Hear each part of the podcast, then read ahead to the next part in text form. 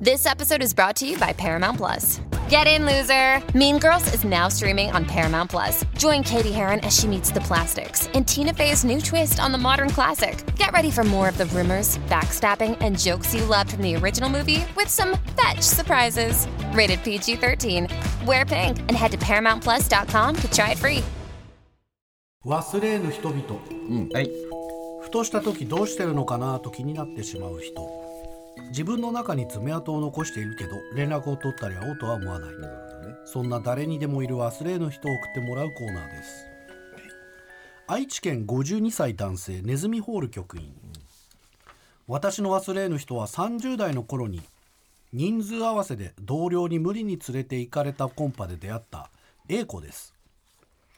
女性陣も薄いつながりの寄せ集めだったようで今一つ盛り上がりに欠けたコンパだったのですが中でも A 子はかなり浮いた存在でした。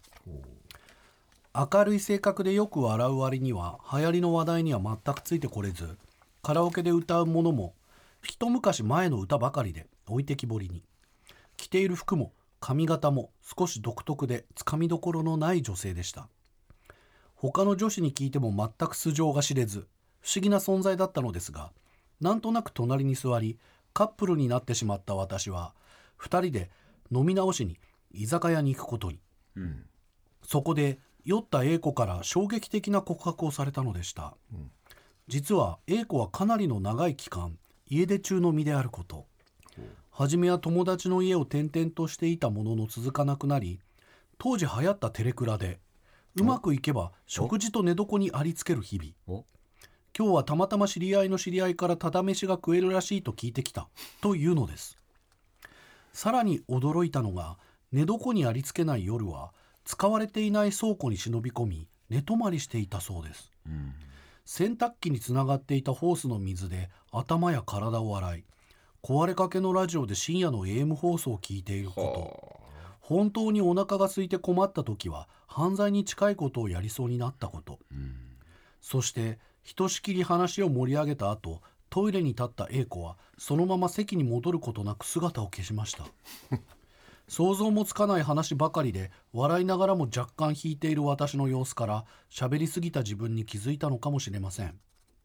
それから20年以上が経った今でもあの時の居酒屋があったビルの近くを通るとテレビがないからラジオを聞いて今の歌を覚えるのと言っていた A 子の言葉を思い出します。愛知県52歳ネズミホール局。これは忘れないよ、ね、これは忘れないね。すごいねこれ。いやもううち来なよ止めてあげるよとかなっても良さそうですけど。ええ。犬だったかもしれないですねやっぱね犬？まあどっかね 逃げていってしまった元犬みたいな話ですね落語の犬が一瞬ポーンとね。そうそう。そう。逃げちゃってどこで生まれたんだ？吐きためですみたいな感じでね。そういう。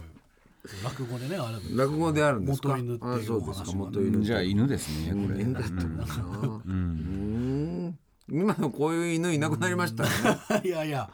でも今いわゆる東横キッズって言われてるまあそういうことですよ。この前さ俺久しぶりにあのあそ撮ったら本当にいるんだいねるんだよ、いたよ。怖いわーと思ってかわいそうに。なんかみんな止めてあげれるとこないの？って思うんだけど、なんかそういう施設作ってもいいんじゃないの？って思うんだけどね。っていうか、すおじさん男ですよね、やっぱりね。でそれが近寄ってっからってあるんじゃないですか。ああそうだね、そうなんだよなきっとな。別にその人たちが補導されるっていう話になるんだけどさ、でもそこで行く人がいるからでしょ。でもさ10代ならまだしもね20代とか成人してからもう仕事ができないとかさ、ないとかっていう人でさこういう、ね、寝泊まりするところもないみたいな人っているわけじゃないですか。ねどうしたらいいんだろうって思う。なんとかもうみんなで体育館泊まれないのって思っちゃうよね。体育館ね。体育館でも寒いんだよね。寒いんだってな、ああそうなんだよな。どどどうなんでしょう？こういうのって。神奈川県、うん。男性僕はもはやサイコパスかもしれない局員からいただきました、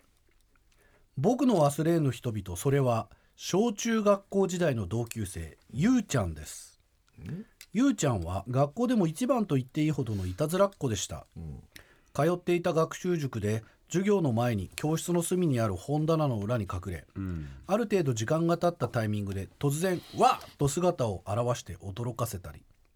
授業で先生に刺されたら当時テレビによく出ていた国際弁護士の湯浅さんのモノマネで答えたりしてクラスのみんなを大いに楽しませていました、その頃の僕は勉強もスポーツも苦手だったのでよくいじめられ仲のいい友達も多くはありませんでした。